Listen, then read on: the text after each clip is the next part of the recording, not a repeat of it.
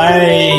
诶，徐豫好，大家好，很高兴哦，因为徐豫前几天讲到这个，对啊，这是恨铁不成钢啊，希望我们媒体能够自律啊。我跟你讲，这呃有线电视在台湾已经是一个濒临灭亡的这个状况哦，一只垂死的动物是不可能自律的。所以讲到说，哎，那我就来跟大家说，因为大家都觉得电视啊、名嘴啊，好像是一个很奇特哦，很好赚，随便讲什么话就可以赚很多钱。然后一天到晚又胡说八道，上到外太空，下到内子宫都知道的。那事实如何哈？今天就要为哇，我觉得这个节这个内容应该是全台湾没有人讲过的啊，因为没有人会跟自己的行业过不去，所以我们今天 干犯这个天下之大忌。哎，老师，我是这个行业的边缘人，你还是非常活跃在这个圈子里面，这样讲真的 OK 哈？没问题，我们我们现在这个，我现在是天下无敌，你知道吗？无敌不是说我没有敌人，我最厉害，而是说我不，这谁我都不把他当敌人。对，所以没关系。而且我做这个行业本来就客串的，我就是每天带着去郊游的心情，带着吃的喝的，然后坐高铁到台北，然后就进去节目里面打比赛，然后都会制造一点笑声，然后就回家这样子。哎，可是老师，大家还是花了很多钱，就是那个通告，你的通告费很高哎。我现在高铁半票。哦，所以可以呀、啊。可以，可以，可以。老师，我先请教一个很基本的、很基本的生态的问题，因为老师你很久以前就在谈话节目的一开始的时候，我记得老师你那时候是不是女人女人？那个时候你就已经是常常在上电视节目的，等于是始祖嘛？呃，就是这个行业它的这个名嘴，这个这样子的一个身份，到底是什么时候开始啊？为什么后来就越来越多？就所有的电视上面都有一大堆所谓的名嘴。对，所以最早赵宁这个女人女人就是一个最首创的两性的谈话节目，那因为蛮受欢迎的，后来就大家开始跟进，不只谈两性，可能也谈一些社会的议题。后来有一个渔夫主持的叫八点大小声，就开始讲政治。那电视台的谈话节目越来越多，其实这就是一个它濒临死亡的反应啊，因为做电视基本上就是。收益越来越低，你的成本就必须要压得越来越低。像以以前我做那个呃美食大三通的节目，要到到中国大陆去出外景，我们要第一个礼拜就派人去看景，要花一个礼拜时间到处看景，找餐厅、找食物。第二个礼拜才派摄影机、呃，跟制作人他们去拍空景，就厨师的景啊，这这个食物的景啊。第三个礼拜我去。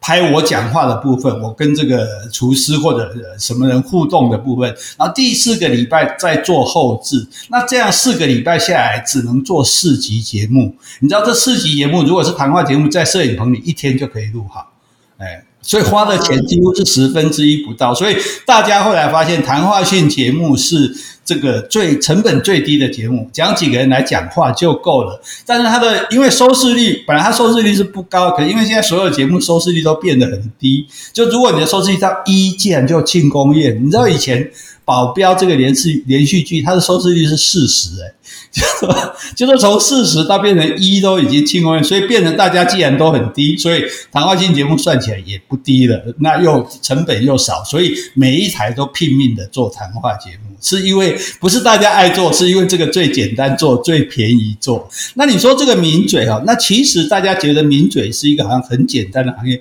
其实名嘴这个行业是非常困难。就第一个就是名嘴他的收入并不高。哦，大家觉得说，哎，通告费，其实通告费，我跟你说，通告费当然也有还算不错的，可是就是每个人的通告费是不一样，也有低的，然后我也跟你讲，也有免费的，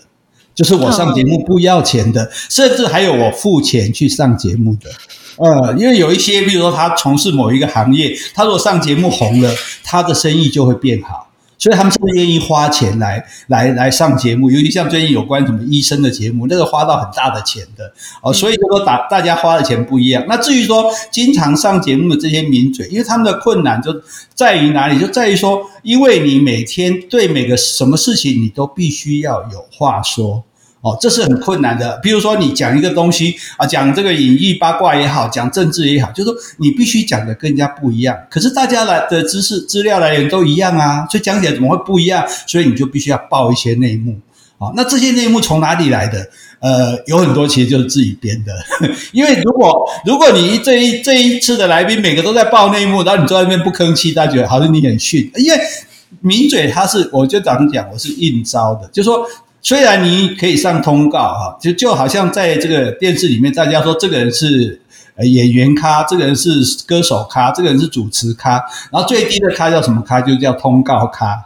就是有人叫你去，你才有工作的这种应招的。所以换句话说，有没有人找你是不一定的。那如果没人找你，你就一毛钱收入也没有，除非你是已经这个节目的固定来宾。所以事实上，他们的工作是朝不保夕的。那为了这样子，其实他竞争非常激烈。所以当大家都在爆料的时候，我不能不爆一个。那有时候越爆越夸张，就爆到你会觉得说，哎诶这件事情明明只有两个人知道，那他怎么从头到尾讲的那么详细，好像他是躲在床底下一样？那其实都是不得已的哈。只要能够报道说，诶，让人家觉得我比较厉害。当然，有些人他确实有他的人脉，所以你看，大部分的很多名名嘴都是资深的媒体人啊。可是也有很多时候，我们必须说，他就是去硬编、瞎编出来的啊。那只要编出来的东西不至于触怒当事人，就没事。那如果触怒了就被告，所以你知道名嘴还有一个风险，尤其是政政论的名嘴，绝绝大多数都是被的，常常被人家告的，被对他们而言被人家告去出庭是也也是他的那个相对要付出的成本，那这是一个问题。另外一个问题就是说，你说他们怎么什么都懂？他们其实不是什么都懂，有很多内容是制作单位提供给他的。就是我们今天忽然要讲一个哦，美国的航空母舰，那当然有军事专家，可是又忽然讲一个什么外太空，那这种东西哪来的知哪哪里可能这个人这个名嘴什么都懂呢？可是发他通告，他还是不得不去啊。所以你知道有一个状况，就经常在录影前一堆名嘴在外面拿着资料在背，那，就背背背背。那他们的本事就是说，他们背的东西，可是他们可以讲的好像真的是他知道的一样，所以听人就觉得说，哇，他好厉害，他怎么这个都懂，那个都懂，怎么跟苦林一样啊？不是啊，所以。所以就说，其实因此在这样子一个激烈的竞争下，就他必须要，也许说要危言耸听，要语不惊人死不休，然后呢，才会使得他上节目的收视率比较高，然后才会使得更多节目去找他，然后他才会有更多的收入，或者说他的通告会会呃相形的提高。所以我们也可以看到有一些名嘴就哎好像慢慢的红起来，可是有一些名嘴就渐渐的就消失了。那所以其实他是在一个非常。它是一个应该算是低收入，然后呃高风险又会被告，然后很高高的这个工作量哦，就是说大家不要以为真的他们出来，他们真的什么都懂，没有人是什么都懂的啊，所以经常是制作单位提供的呀，所以他们还要有那种快速背稿，跟这个演员背台词有点像的能力啊。那而且他们其实一直存在着一种。应该是，如果以这个为业的人啊，因为政治人物就没到，所以政呃顺便讲，政治人物他们的通告费最低，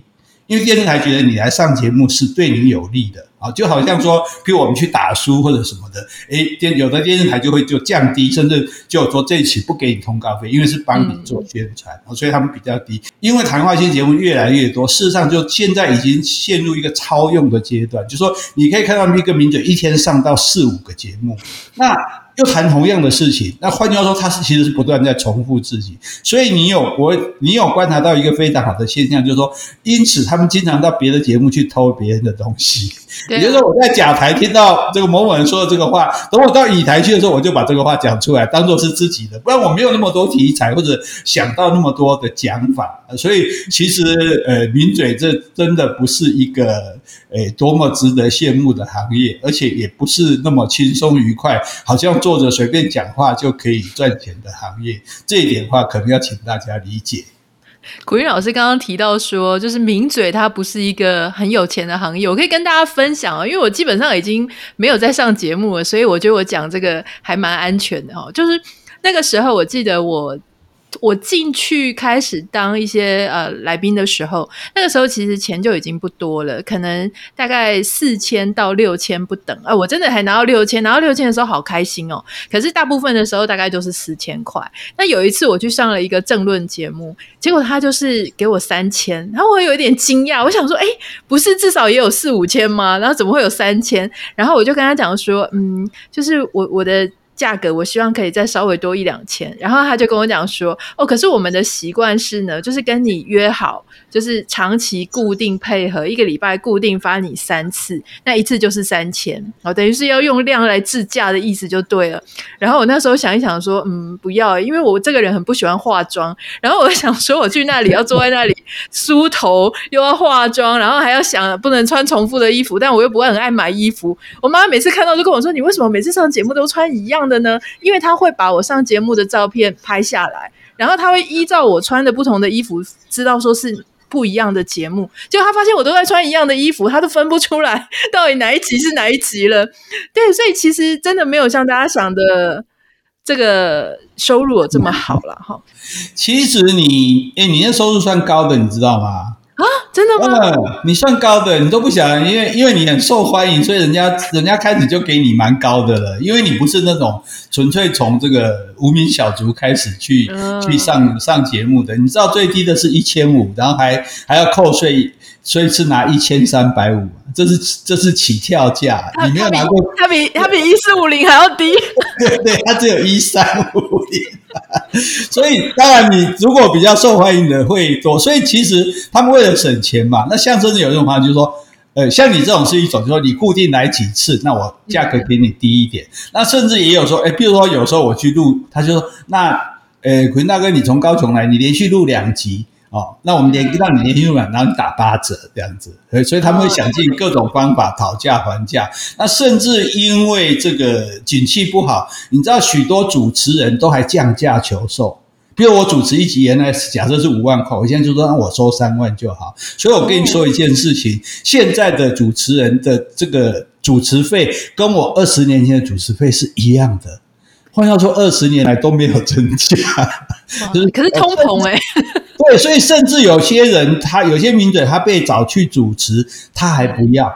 主持一阵，他不要，因为他主持一个节目的时候，那你就不适合去上别的节目嘛，毕竟你是一个节目的主持人。嗯、可是这主持人我就只有这个，假如说一个礼拜五次五次的收入，那我如果是自由之身，我一天上三个两个通告的话，我一个礼拜可能上十个通告。哦，所以积少成多，虽然这个钱不多，但是因为如果上的次数够多的话，其实还是蛮惊人的这个收入。比起说你去做其他的行业来讲，啊，所以最理想当然就是你变成一个节目的固定来宾，啊，就是说好，我，然后我我是来宾，但是我每天都上这个节目做他的固定来宾，那他给我的收，就是我保障我会有至少五次，一个礼拜五次的收入。可是有很多固定来宾，他们也下堂求去。因为现在这个谈话性节目越来越多，那大家就想要找更多的机会。我就我不做这个固定来宾了，那我可以多上几个节目，变成其实就是一个流浪名嘴了，到处每一台到处跑。所以你看，那个你我经常在电视台看到名嘴在跑步。哎，为什么要跑步？就他们架了这个节目跑步，要去上另外一个节目，所以大家几乎没有机会聊天，就行色匆匆，因为每个人都都匆匆忙忙跑着要赶去另外一台上另外一个节目，因为几乎都很多都是当天要播出的嘛，所以这个时间都掐得很紧。有些名嘴红到甚至说，我上这个节目只上一半，因为我时间不够，我就是上前一半或是后一半，那另外一半，我要再去上另外一台。我要贡献一个小小的八卦，就是我不知道苦苓老师有没有呃意识到这件事情，因为我发现男生好像比较不会在意，就是有些政论节目啊，女生会去角逐，会去竞争主持人旁边的那个位置，因为有些节目主持人是坐中间嘛，哈，然后他们就是会大概有点像是我不知道怎么讲，就是主持人最。两左左左右手两边的这个位置呢，就是因为镜头会最多，然后因为只要拍到这个主持人，很可能就拍到这个来宾，所以很多人就会去竞争这个位置。而且我发现是以女生居多，那男生，我就那个时候，因为有时候上节目，那你会去问执行制作说我要坐哪里，可是有些人因为是节目的常态来宾，所以他们就会直接走进去，就直接拉了椅子就直接坐。那我发现常常有一些男的来宾，我觉得老师好像也是诶、那 H 也是诶、就是你们会。不会想要去竞争这两个位置，你会去坐比较远的一点的位置，然后那个主持人两边的位置呢，就会留给那些女生坐。然后我就发现一件事情，这个因为这个已经是我离开节目之后的呃发生的事情，就是某一位啊、呃、这个女生，然后她就是开始常态性的一直可以坐在主持人的旁边，也变成一姐了。然后后来呢，过一阵子之后，又出现另外一个，哎，也蛮会讲的哦，这个也可以坐在主持人的旁边。结果这个原本的这个一姐就很讨厌这个后来的这个一姐，然后还会在自己的 podcast 上面直接骂他，指名道姓哦。这个事情有很常见吗？你们男生是不是真的不会去角逐这样的位置啊？呃，也不见得。其实像 H 跟我，我们都算是比较淡薄的人。就是对于这个方面来讲，我们觉得可有可无，没那么重要。就像你，其实你也你也没有一直把这件事情当成一件多么重要的事，所以我们不太会在意它。可是有些人他他就靠这个啊，他没有别的，他就靠这个，所以他当然很 care 那个位置啊。所以呃，他们去争这个位置，这是难免的。那你讲争的位置，我告诉你，政论节目。坐在主持人两边的两个，那是主位。那个主位怎么决定呢？就是你在这个节目有多受欢迎。所以有些人你会发现，他从主持人旁边位置第一个坐到第二个，坐到第三个，然后就在节目消失了。那那那是有点像，所以刚好反过来，因为通常那个节目主持人是一个女生，然后左边三个男生，右边三个男生，对，这那以后这个六王，然后这些王他们的位置是会。会有所变动的哈，那基本上我讲，我是哦有一个节目，我是一定坐主持人旁边的。可是有一次去录的时候，居然说让我再让一个位置，把旁边位置让出来。为什么？因为原来有一位立法委员，他上次来的时候他是坐在第一位，就坐在第二位，我坐在第一位。之后他去跟电视台抗议，我是立法委员呢，为什么让我坐那个位置？所以电视台才那一次说好吧，那这一次。就让他坐第一个位置，我当然不 care，我根本不不在乎坐哪里，对。但是第三次就不请他了，所以真的会走心哦，真的会因为位置走心哎。他不会在意这个东西，就说哎，我的地位高不高？这样，我是不是最被重视的？这样。嗯、可是其实我们讲电视台最最简单的一点说，你会不会被重视，就是你的收视率高不高，其他都不用讲。嗯、你收视率高，你才能够跟人家讲。对不起，你收视率高，你才能跟人家讲价嘛。你收视率高，你才能跟大家讲条件，否则的话都没有。但是问题是，我这个人又很懒惰，我就从来不管我的 收视率。我到现在也不管我的书卖了第几名，我的收视率，或者说我 Podcast 有多少人听，我就是一个这种，你说是淡薄也好，要讲难听就是淡薄来的。但是对我来说，这其实是本来比较轻松的。大家都要一直在爆料，有些时候真的会爆到一些认识的人的料。你有没有看到一些名嘴，他就是因为爆料，然后搞得就是可能跟好朋友啊什么反目成仇这种，就是他真的他讲的真话，不是讲假话的。有，其实有一点就是大家看到名嘴有时候，尤其是。呃，政论节目比较常造成，就是大家好像这个唇枪舌剑啊，就针锋相对啊，哈，然后好像几乎要打起来的样子哈。那大家，请大家千万不要跟着激动哈，因为呢，呃，基本上大家是有点在演的，就是说，就好像你以前看到立法院两党的立委，好像在，你知道两党立委那个吵架的方式，他们都会追镜头啊，就是一个人在这边啊这样喊啊，然后镜头拍他，然后另外一党在另外一角啊。这样喊，然后镜头拍，然后两个人冲到前面，然后镜头就拍他们两对视，鼻子快要碰到鼻子，但是不会动手啊，很凶的样子，然后就没了。那镜头没有拍到是会议结束之后，两个说：“哎哎，我们都会饮酒啊。”对，所以名嘴也常常会有这种状况。这个也是你之前提到，就是说，比如说我这一个是这种颜色啊的这个。电台啊，电视台，但是我会请一个不同色的啊，嗯，但是我只会请一个，这样我们假设说啊，这个这个红黑色的跟白色的，我黑色的五个六个，我就请一个白色的。那这一种，他当然也，他们不是说我们他为了捍卫他们党的立场而来的，他们就是来赚通告费的，他们也知道来这边一定。不能够畅所欲言，那甚至如果有什么意见不符，会被大家围殴。好，那个这种我们把它叫做炮灰名嘴，就是他是专门到对方的台去当炮灰，因为。因为对方还是要假装说，我好像我我是公正的、客观的，所以我也有不同的声音，但是我又不容这个不同的声音真的发挥起来。所以呢，当你这个不同声音讲的太用力的时候，他就会大家会就会群起而攻之，所以基本上他就会讲一点不痛不痒的话啊，或者说，哎呀，我们还有的还还在努力啊，其实没有了，我们不是这样啊，然后。通常就很少，他们就很少被主持人 cue 到，有时候甚至两个小时的节目，他们就就被叫来回应两次而已。哦，所以虽然有一点憋屈，诶，但是算起来也是不错的收入，尤其对。对民意代表来讲，我就坐那边啊，听他们骂我的党，骂一骂，骂一骂，然后我回应两声，然后坐着再再听他们骂一骂，骂，我再回应两声，诶，我也领了钱走了，所以又加上常常上电视的这个知名度，所以诶，对他们来说这也也是不错的。哈，所以真正搞到说上节目的人彼此都知道对方的分寸，所以很少会在节目里面去攻击对方，或者是说对方的坏话。至于私底下，我们大家大家都。是很就是呃。维持这个生态的和谐。譬如某个人讲话的时候，呃，基本上除了那个炮灰，我们基本上我们是不会去打断他的话的，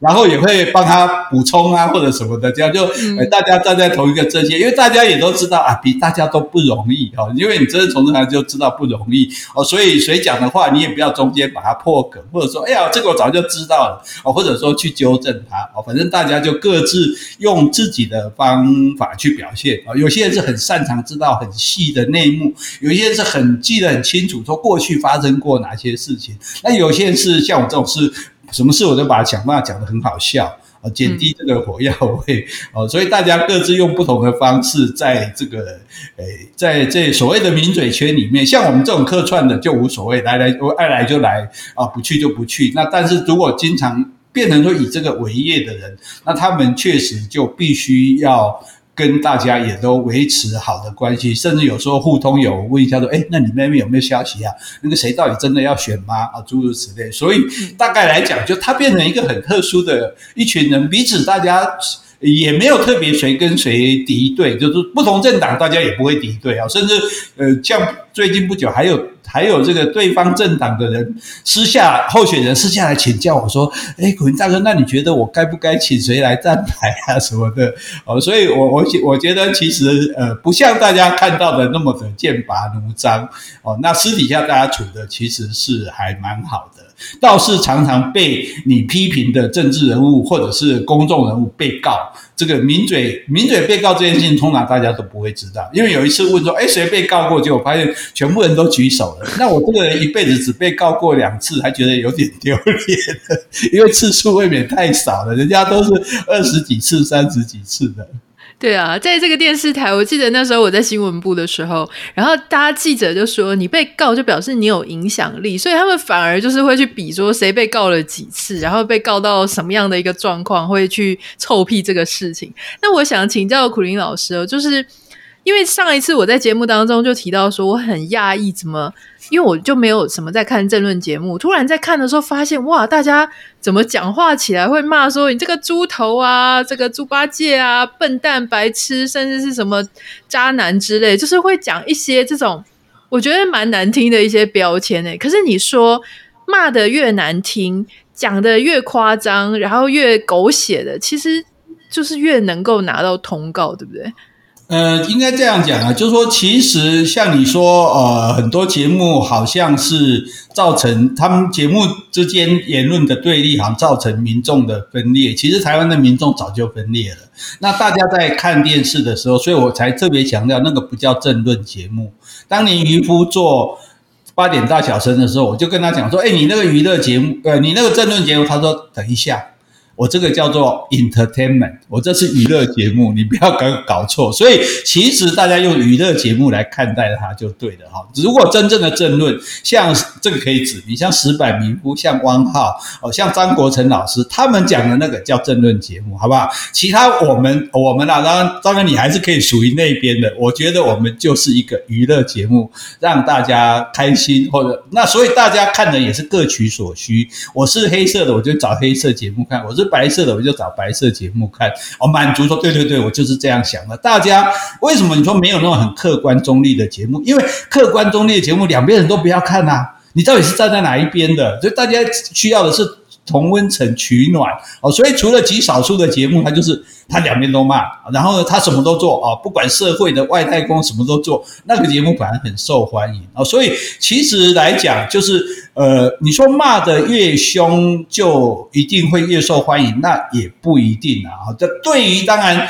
对于说，譬如说我是白色的支持者，那这个人在这边骂黑的骂很凶哦，那当然这个白色的人他就会比较认同他。可是现在来讲，你真正骂得很凶的人，第一个你被告的机会就会增加。被告虽然通常不会成立，可是你。还是要跑法庭啊！台湾的法院有一个很奇怪的现象，就是原告可以不出庭，被告一定要出庭哦。甚至呢，他譬如说有一个有一位主持人，他就被云林的人告，所以他们还必须每次坐高铁到云林去出庭，那也是不堪其扰。就算你最后赢了，你要花掉律师费，你要花浪费掉很多时间哦。所以呃，基本上大家骂，大家会会先引用比，譬如说某某人讲谁是草包哦，那这个时候大家。就会有人试探性的说：“诶，那个谁草包？”然后他又会讲：“那个是谁讲他是草包的？”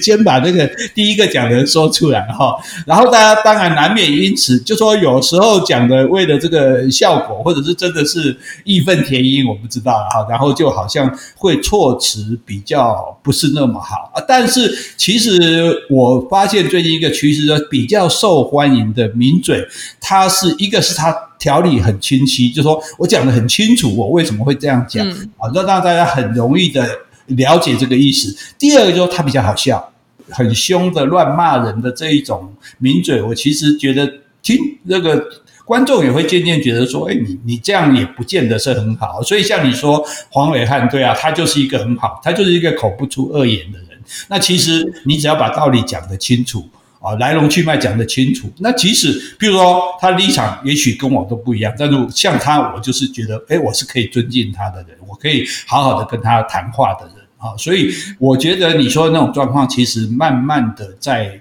过去了。大家现在还是希望说，你有自己的立场，你话讲得清楚，然后你还蛮有趣的啊，这种会越来越受到大家的欢迎。那因为台湾，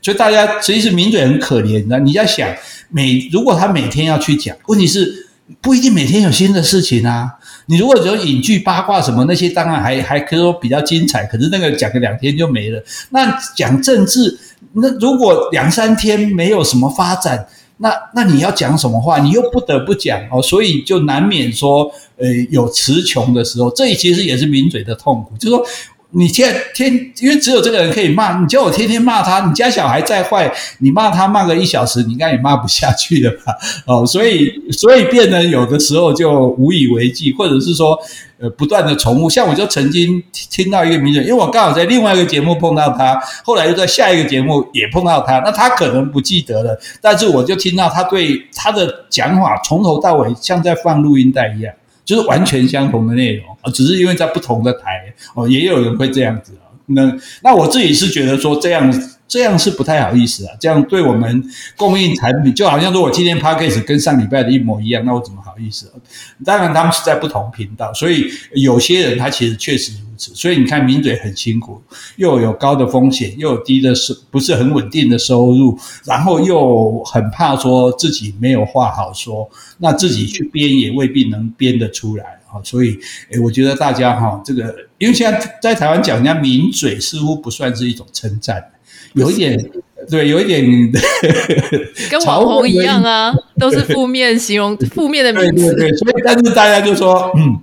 诶。诶，这也只是一种谋生方式而已了哈。大家如果这样用比较轻松的态度去看它，然后从他们那里去得到一点。如果说大家要了解政治，因为了解政治有一个困难，就因为现在的台湾的电视新闻，我们顺便提到，虽然跟我们主题不是很有关，我们的电视新闻也非常的离谱。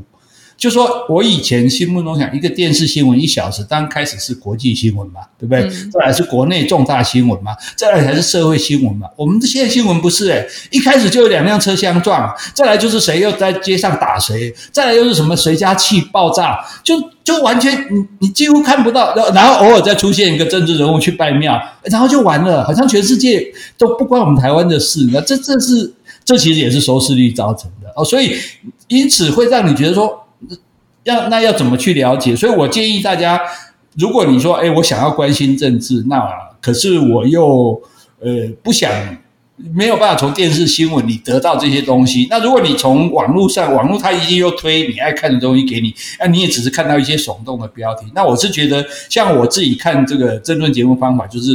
诶，到那个时间打开电视，然后就就这一台看一下，那一台看一下，跳来跳去看一看，大概知道他们今天诶有些什讲些什么事情，有发生什么事情，半小时大概就可以了。对，我觉得我觉得刚刚苦林老师讲的一个点是对的，就是说其实大家现在在看啊，也不一定是真的是看人家讲什么。我我的心情就从这一个多月开始，一直非常密集的看政论节目，我的心情后来就改变了，因为我发现后来看到后来，发现大家讲的都差不多，那你就会变成说，这个名嘴他的个人特质，他是不是一个可爱的人，讲话好笑的人，就变得很重要。像我跟我先生，我们两个看到李正浩，我们就会看一下，因为李正浩的感觉就很像我们那种以前班上同学啊，那种很耍宝的那种，好像成绩不是很好，可是超好笑的。然后我们就会看他，特别喜欢看他跟叶元之，因为叶元之也是一本正经的在讲干话，就是他讲了一些他自己大家都不相信，然后皮笑肉不笑的，就是会有一些。那那这个东西就变成说，我们也不是真的在看他们在讲什么，就是觉得说这两个很好笑，就变成一个好笑。我想请教苦苓老师，就是。你在这个圈子里面走跳这么久，那你刚刚有提到说，就有些人他可能呃台上啊台下不太一样，或是台上台下还是很一致，可不可以跟我们分享？你有没有遇过那种名嘴台上台下真的差很多？就是你觉得说怎么会明明看起来，例如说明明看起来是个很严肃或者很内向的人，然后结果突然到了场子上面，哇，就是龙飞凤舞的，或是说他本来他可能支持的是。A 档，可是他到节目上，他就已经被贴上了 B 档的标签，或是你有没有看过这种变色龙型的人？嗯，也不能说到变色龙的地步了啊。但是对有些人来说，就说其实他们可能心目中把自己定位是演员。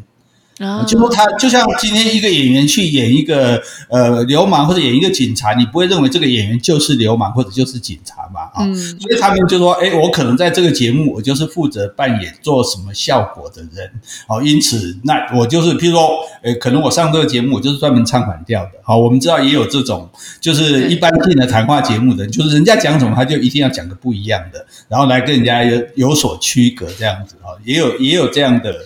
人，那所以上节目的有一些，他就是他个人的个每个人的个性不同，当然不至于到说很内向、很避暑了哈，很严肃，否则大概也不会去上这种节目。上上节目很很很正派的，呃，或者说很正经的上节目，就是我刚刚讲的那些那些真正在讲政论的人哈。所以对大多数人来说，他就说我今天就是这一个小时、这两个小时，我就是来演出的。那我演出的目的呢，就是配合这个。这个节目它本身有这个电视台，我们知道他希望针对哪一些人，他希望来贬低什么人或者攻击什么人啊，或者呃或者说不要说攻击，就说啊，我们就是来探讨某一件事情的是非。嗯、那我就站在他们，我会我不至于扭，大大概不至于扭曲到自己说我明明想的是 A，我故意讲成 B，但是我可以做一些做一部分的隐瞒，就说选择性的讲，就我我可以讲我认同的部分。啊、那像我有一位名嘴还跟我，他说其实，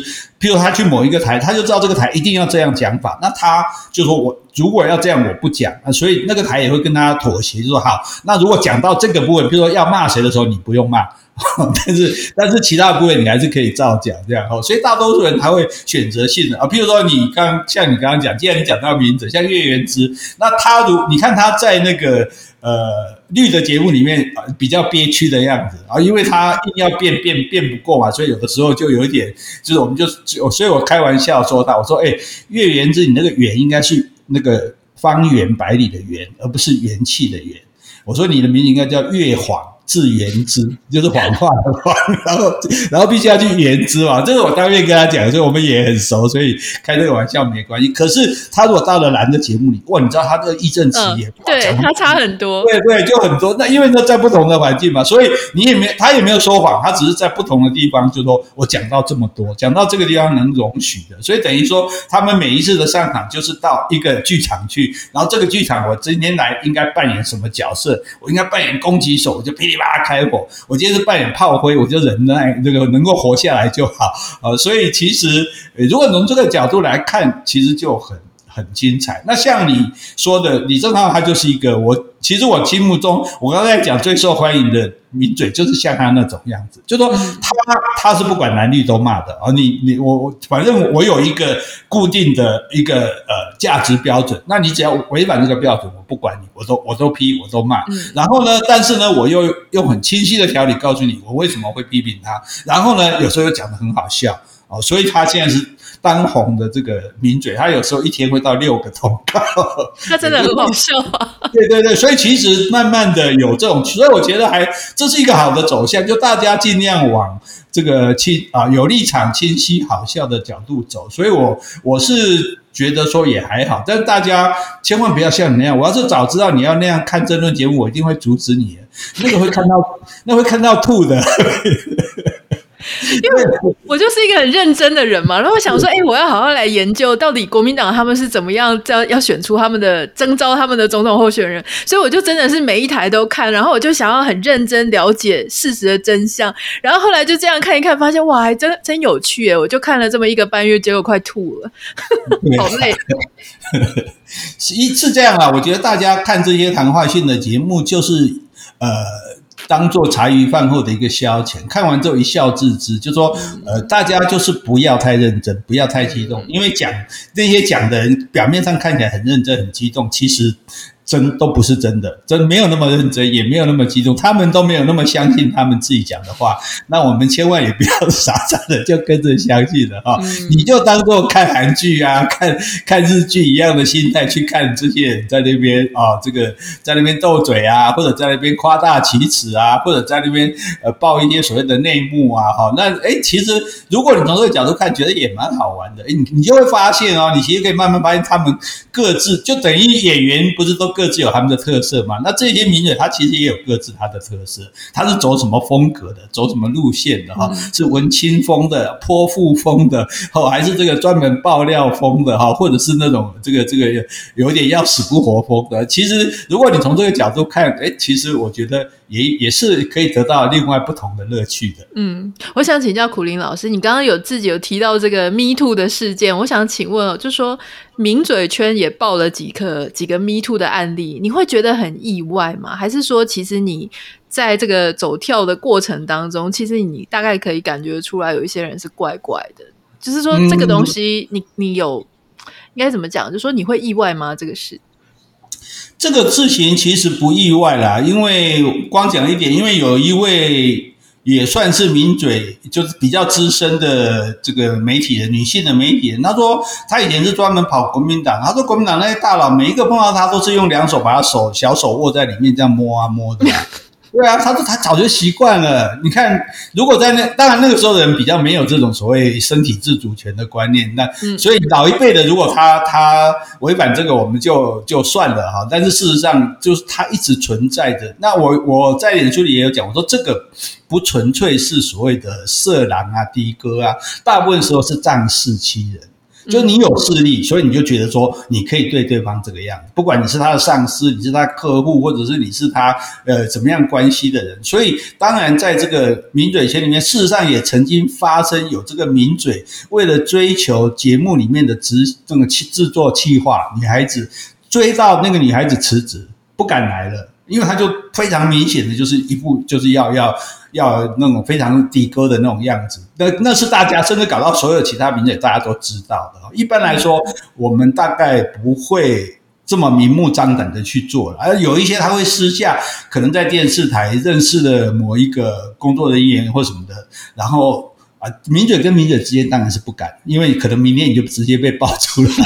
跟工作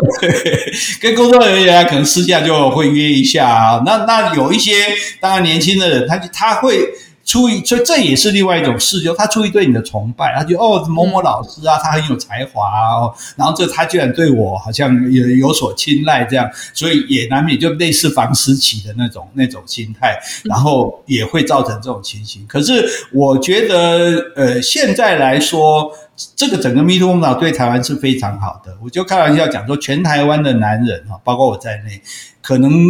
最近这一个月午夜梦回啊，都会努力在想，我这辈子到底有没有做过可能被对方 误以为可以来做迷途的这种言行？每个人都讲一下，哎，那时候我开玩笑有过分吗？那时候我有这个对对他呃不太礼貌吗？然后如果想完之后能够平安的睡着，那真的就觉得很很幸福了哦。对，嗯、甚至我们现在开玩笑讲，那天有一位上节目有一位名嘴女生，我其实跟她也很熟。我就哎，当然看到就称赞她说：“哎，你今天穿这样很漂亮。”可是穿讲完之后，我马上说：“我这样说不会让你觉得不舒服吧？” 你可以说她穿漂亮，不能说她穿完这样子腿看起来很漂亮，这个就 me too 了，对不对？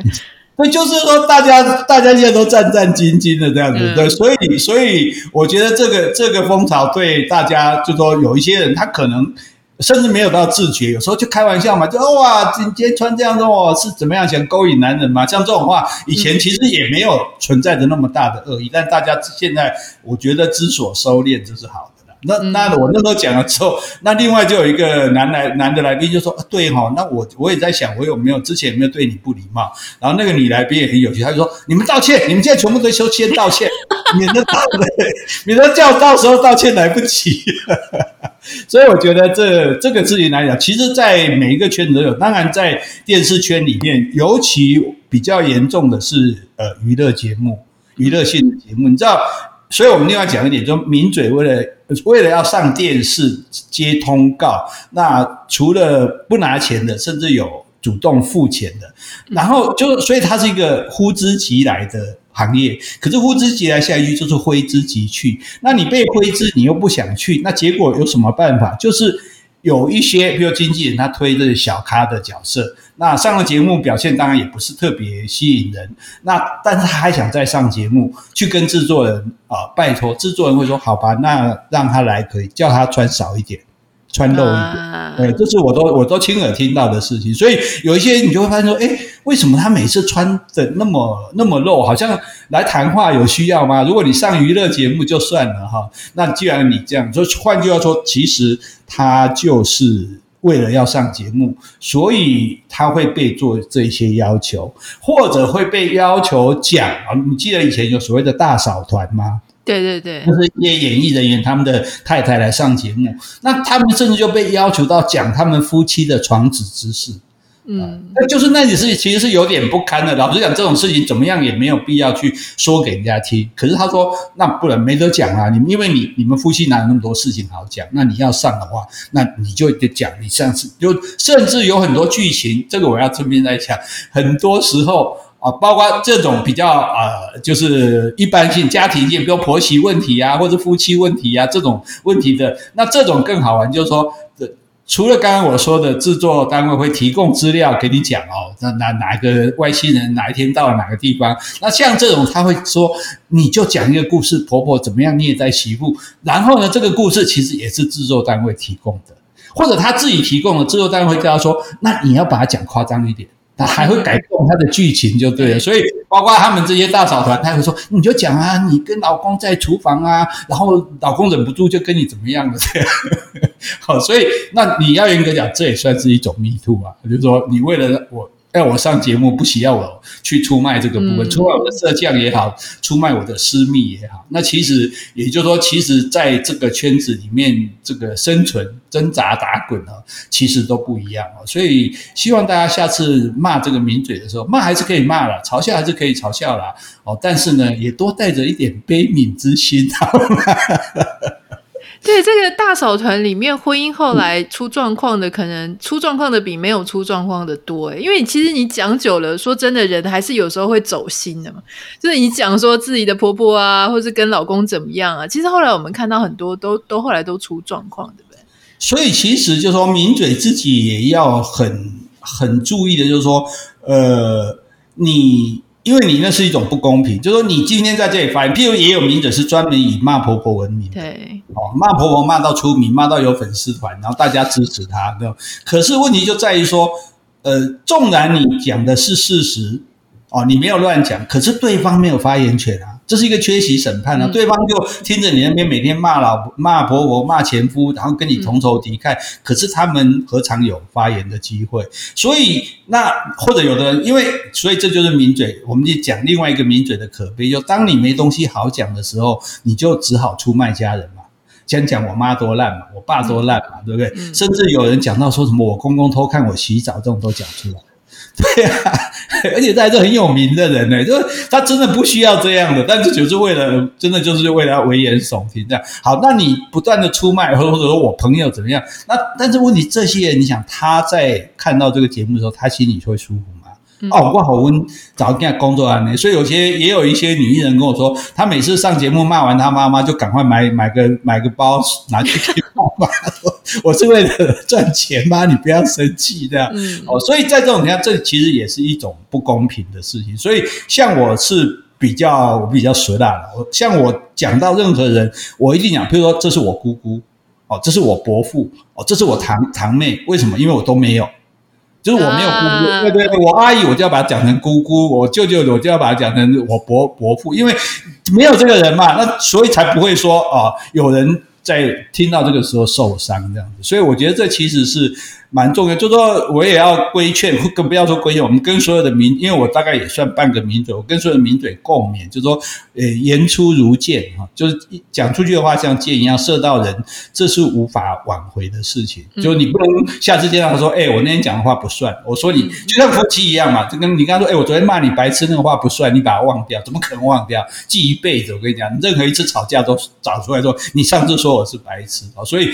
这个当这个话你会去伤到一个人的时候，那你就要很慎重，还是说你有没有资格这样讲？说他确实是不是啊？心口不一，他确实是不是？所以最好的方式就是说用他自己的话来对付他。他之前这样说，他现在这样说，他说他是怎样，其实他不是怎样。这个我觉得是最好的一种这个批评对方的方式，而不是说用一些呃夸张的名词啊，用一些这种很粗鲁的话去指责他，而是让就说你要让观众有自己去思辨的机会。你看我提供资料给你，这个家伙当年如何如何啊，就后来居然变成怎样怎样，那大家觉得他这样该对吗？该就该吗？是吗？啊，然后。这个其实是比较能够去说服人的，所以我是我是觉得就是说，呃，当名嘴的工具，它的最有利的就是他的话，但是他的话也是一个最容易伤害到别人的东西。那你伤害到别人，就有可能反伤到自己嘛。因为因为被你伤害的人一定会想办法说，诶，什么时候会对你不利这样子啊？所以我我是觉得说，我们说该说该说的话，但是还是要说有凭有据的话。那尤其是不要做说到会伤人的这种话啊，就是说会伤害他或者说贬低他的人格的这种话。那这样子自己也会比较安心一点啊，自己也不用每天在担心会不会被告啊什么的，哦，诸如此类的。诶，在节目结束之前，想要请教苦林老师一个我其实一直很好奇的事哦，就是我记得我第一次看到苦林老师，应该是在大学生了没，就是当时是中天电视。那因为其实我当时应该也是。每次我只要遇到我不认识的，可是他是我常常在电视上看到的前辈，不管是像苦苓老师啊，或是什么郑弘仪大哥啊，我就会自己走过去，然后我会鞠躬，然后跟大家讲说：“哎，苦苓老师好，我是谁谁谁哈。”虽然你们可能也都没有听过我的名字，可是这个是我的，我觉得是礼貌啦。那老师，你有时候在这个。电视圈就是在这个上通告的时候，你会看到一些你真的从来不知道他是谁，也没看过他，也不知道他叫什么名字，不知道他做什么的。这种时候，你们要你你是抱着什么样的心情去认识一个人？还有就是说，这个是一个新人的进场嘛？那还有时候，就像你刚刚讲的，有些名嘴或者有一些来宾，默默的他就突然就淡出了。那这些名嘴或是这些来宾，他们后来淡出都去做什么了呢？他的起跟他的落。老师是怎么看这个事情的？好，那这个其实你想到跟别人哦，你知道我是一个很内向害羞的人。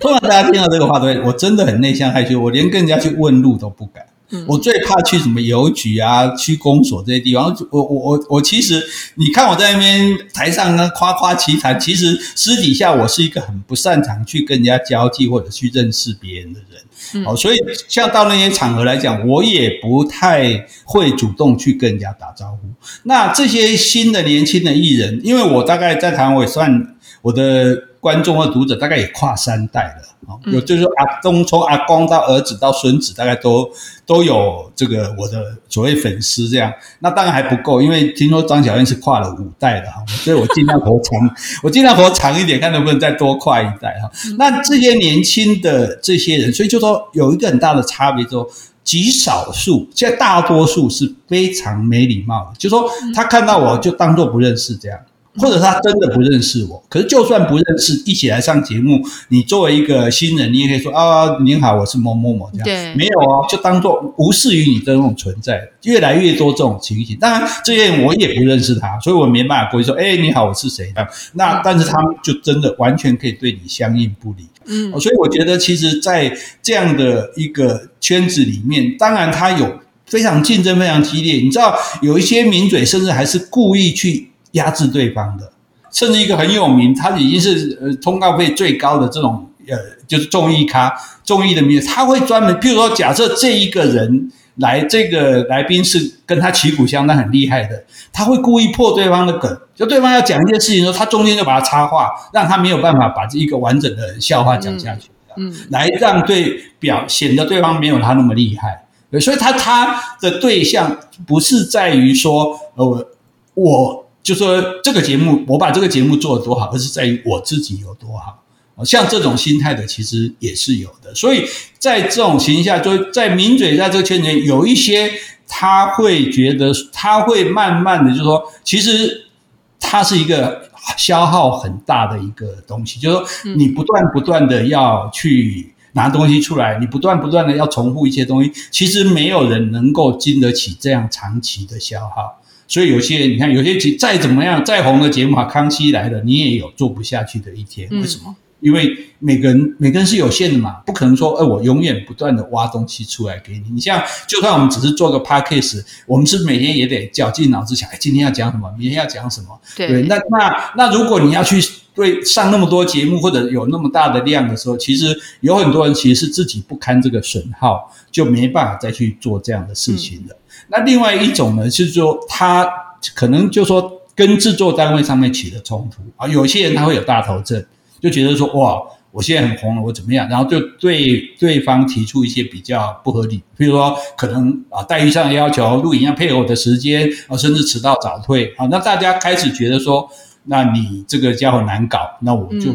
发你通告而已嘛，没什么了，就没有人是不可或缺的。我常常跟很多朋友强调这一点啊，任何位置都没有一个人是不可或缺的啊。这个除了上帝以外，大概，所以你这甚至也不见得。尼采尼采就说上帝没有也没关系啊。那另外一点就是他自己的人际关系没有处理好啊，变成说，诶就大家就会觉得很讨厌你啊，比如说人家讲什么就给人家绕亏啊，人家就偶尔就算他讲错了，比如说他讲啊是十二号啊，那十二号其实是十三，那就算了，大家通常就会静静的十二就十二嘛。如果主持人有不更正，他就更正。可是有些人他就会故意说，哎，不是吧，是十三吧，你搞错了，我就点点讲绕亏。这种人大家会对他觉得反感啊，那。就会有一种对他的排斥感。那那在节目里，其实那很微妙，就是说，其实我们可以看得出来，就是在这这一今天这么坐在这里六七个来宾里面，哪一个是大家比较讨厌他的？哦，除了炮灰呢，炮灰那种大家不会讨厌他哦，因为大家也觉得他其实是制造节目效果蛮好的哦，因为他的部分就会讲的可能很可笑、很扭曲，然后大家还可以轰他哦。所以，可是有一些就是也许。立场是比较相近的，可是因为他的这种态度，会让大家觉得说这两拍到底。嗯，哦、那那这个拍到底，制作单位当然也会感受到。那除非说你特别受欢迎，否则的话，制作单位觉得说找找这个来会让像像让其他几个不高兴，那我干脆就不找你啊、哦。所以慢慢的，大概他们也都会淡出，也也有人就淡出这个所谓的名嘴圈。哦，那可是。一般来讲，因为他们大部分都是媒，如果政论界他们都是媒体出身的嘛，如果娱乐界他们就是本来就是做娱乐的，通告对他们而言只是，其实很多人啊，譬如说娱乐界很多人他上通告是为了维持他在外面收接案子的知名度，对，这个价码，就是我常常在电视上被看到，所以现在啊，这个某某庙办一个活动要找我，那大家在商量说，哎，这类点起五跨鬼没办法，就叫你来。所以，或者说啊，怎么这个企业的这个尾牙啦什么的，所以他们其实有时候就是以他们的收入或者以他们名声，其实已经不需要来上这种通告来赚这种小钱了。可是呢，他维持在电视上的曝光率，可以增加他们其他方面的收入。嗯，所以他们可以这样做。因此，即使这些名嘴，呃，他们本来就是。因为没有人是生来就准准就就做名嘴这一行的，哦、所以他本来各自在自己的行业，然后有机会来做了名嘴，甚至成为专业的名嘴。那可是如果不做了之后，大概又回到自己的行业去，对啊，那再继续的，或者说转而到网络上。有些人就干脆说好，我自己到网络去自己做 YouTube 啊，就觉得知名度够了，反正来来去去嘛啊。那大家，如果你觉得自己也可以。你觉得你也适合做一个名嘴，我觉得也不错，但是不要把它当成你的专业，因为这个东西真的不可靠。哦，哪一天谈话节目忽然不流行了？哪一天说不定你知道现在 AI 这么进步，哪一天三六个名嘴都是 AI 生成的，对，各自可以做出不同的样子，然后各自代表不同的立场讲不一样的笑话。哦，对，好莱坞的编剧都失业了，对，那联合国的翻译员都失业了。对，我觉得照这样下去，名嘴也会很快失业的。哈，刚刚讲你想上名当名嘴吗？那问题是你第一次怎么开始？这很困难。那有一个好办法，我去上过一个。谈话一般性的谈话节目，有一个主持人，然后来宾。那因为我连续录两集，我就发现除了我，因为我比较难得上台北，我录两集之后，还有另外一个贵妇，完全不认识，也没听说过她的名字，然后她也不太讲话，就大概讲了一两句话而已。但是呢，诶，我发现甚至我的上一集也有她，每一集都有她，我就很好奇这什么人？我就私底下问那个妻子，我说：“诶，那这一位小姐是谁？”她说：“哦，哦，她就是我们的。”老板娘，她买了一个节目起来，然后就做这个节目。然后他唯一要求就是他每一集都要上节目，然 后他每一集，对对对，他每一集就穿的很漂亮，然后这边做的很端庄优雅，然后讲两句无关紧要的话，然后然后他就反正他就成，他也变成电视的名嘴。所以如果你钱够多，做名嘴也是有可能的。哎，这样有没有很励志啊？哇，太刺激了！